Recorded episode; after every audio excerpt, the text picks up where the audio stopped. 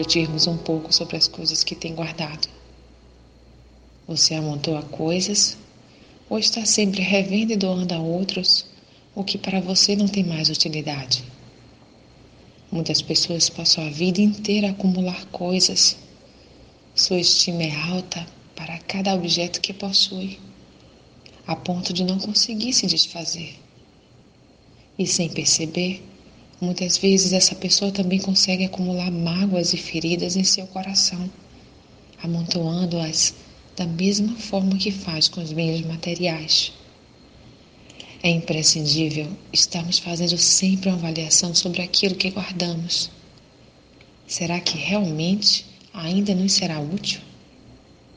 Talvez você pense que ainda está novo ou que nunca usou e por isso não quer doar. Mas se já faz muito tempo que adquiriu e nunca usou, não tem tanta ou nenhuma utilidade para você, não é mesmo? Então dê. Faça uma avaliação sobre o que tem guardado em seu lar, em sua mente e em seu coração.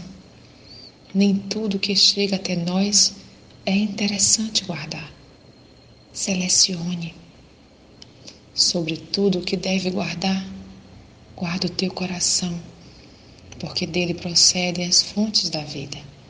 Provérbios 4, 23.